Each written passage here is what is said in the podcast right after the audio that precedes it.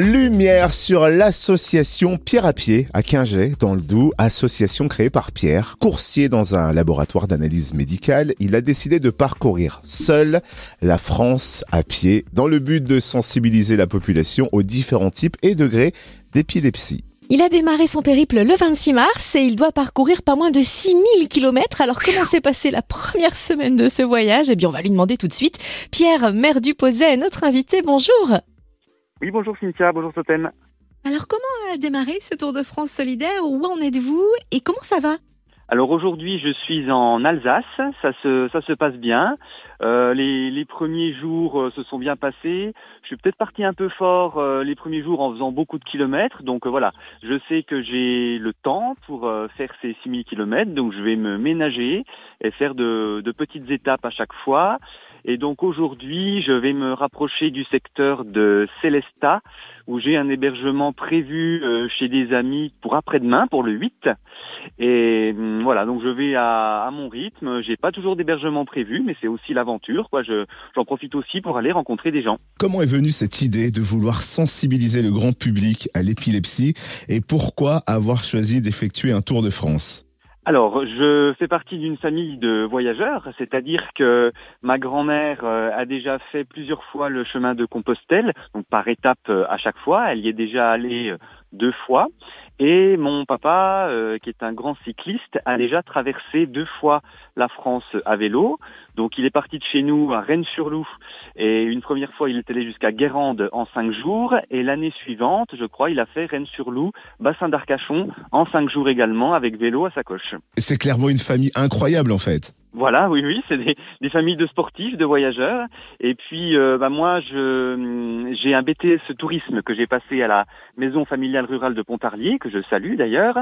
Et euh, ça m'a permis aussi bah, de de découvrir euh, pendant mes cours le patrimoine français et j'avais envie plutôt que de partir à, à l'autre bout du monde euh, eh ben de déjà euh, parcourir la France parce qu'on a aussi de belles richesses chez nous.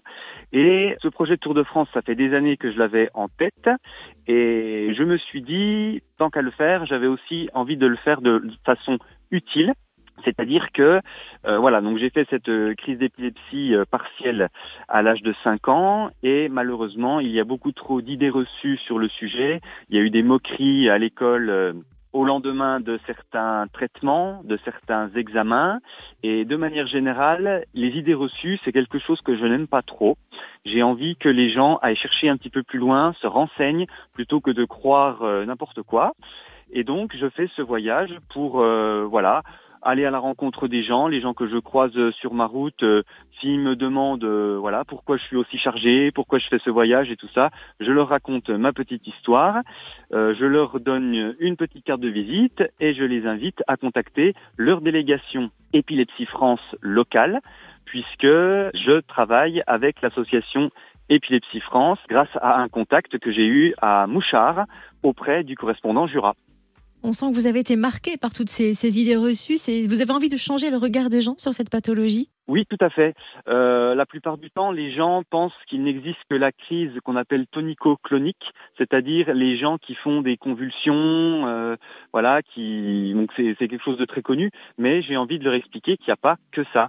Il y a aussi, euh, malheureusement, chez les jeunes enfants, il y a ce qu'on appelle le syndrome de Dravet qui engendre un retard euh, mental chez les enfants, donc il y a des traitements qui existent, et donc ce syndrome entraîne par exemple des hypersensibilités au changement de luminosité et au changement de température. Par exemple, voilà, quand on fait prendre le bain à un enfant qui a ce syndrome-là, euh, un moindre changement de température peut déclencher une crise. Euh, voilà, c'est des, des, choses très très sensibles et des manifestations très variées. Et alors pour revenir à votre Tour de France à pied, c'est un challenge qui doit certainement se préparer minutieusement. Quand avez-vous commencé les préparatifs et est-ce que vous vous êtes fait épauler? Alors j'ai commencé les préparatifs début 2019, puisqu'au départ c'était prévu que je parte le 1er avril 2020, mais à cause du Covid je n'ai pas pu partir. Et du coup, euh, eh bien, au lieu de le préparer pendant un an, je l'ai préparé pendant trois ans. Et alors, comment est-ce qu'on peut vous aider concrètement euh, en vous offrant par exemple JT couvert ou autrement?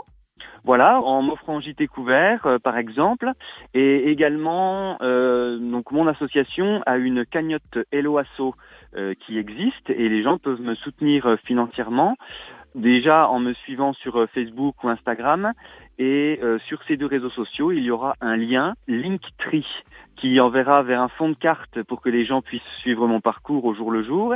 Et ce lien les renverra également vers la cagnotte s'ils souhaitent me soutenir financièrement. Donc on rappelle, hein, on peut suivre votre Tour de France, entre autres, sur la page Facebook de l'association Pierre à pied. Bon Tour de France à vous et bravo pour cette sacrée initiative, Pierre. Merci beaucoup.